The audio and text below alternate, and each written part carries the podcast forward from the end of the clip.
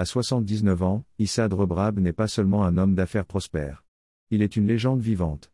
Découvrez comment ce natif d'Alger a transformé le paysage économique algérien et ce que nous pouvons apprendre de son incroyable parcours. Issa Rebrab est un nom qui évoque le respect et l'admiration dans le monde des affaires algériens.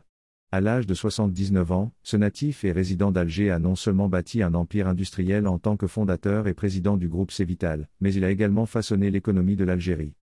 Issa Rebrab est classé par Forbes à la septième place des milliardaires africains. Âge, 79 ans. Résidence, Alger, Algérie. Citoyenneté, algérienne. État civil, marié. Enfant, 5. Fortune, classé par Forbes à la septième place des milliardaires africains avec 4,6 milliards de dollars. Distinction obtenue à l'étranger.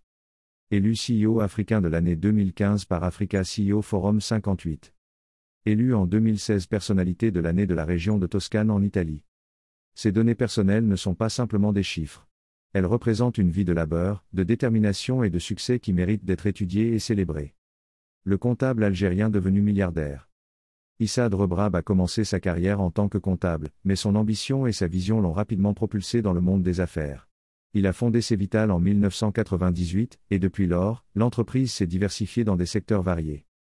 Dans un pays comme l'Algérie, où l'économie est souvent dominée par des entreprises publiques, Rebrab représente un modèle de réussite entrepreneuriale. Il a démontré que le secteur privé pouvait non seulement survivre, mais aussi prospérer. Rebrab a dû naviguer dans un environnement politique et économique complexe. Il a été la cible de critiques, mais ces défis ne font que souligner la résilience nécessaire pour atteindre son niveau de succès. Les épreuves judiciaires d'Issad Rebrab. En avril 2019, Issa Rebrab est arrêté pour des accusations liées à des transferts de capitaux illégaux et d'autres irrégularités financières. Il est détenu à la prison d'El Arash en attendant son procès. Le journal Marianne suggère que son arrestation pourrait être politiquement motivée. Finalement, en décembre 2019, Rebrab est condamné à 18 mois de prison, dont 6 mois fermes, et à une amende de plus de 10 millions d'euros. Il est libéré le 1er janvier 2020.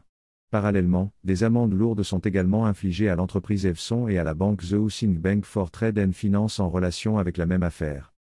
L'histoire incroyable de Issad Rebrab. L'histoire de Rebrab offre des leçons pour les futurs entrepreneurs et les décideurs politiques.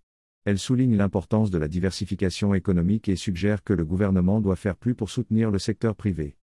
Issad Rebrab est plus qu'un homme d'affaires prospère. Il est un visionnaire et un pionnier. Son histoire est une source d'inspiration et une feuille de route pour ceux qui cherchent à suivre ses traces.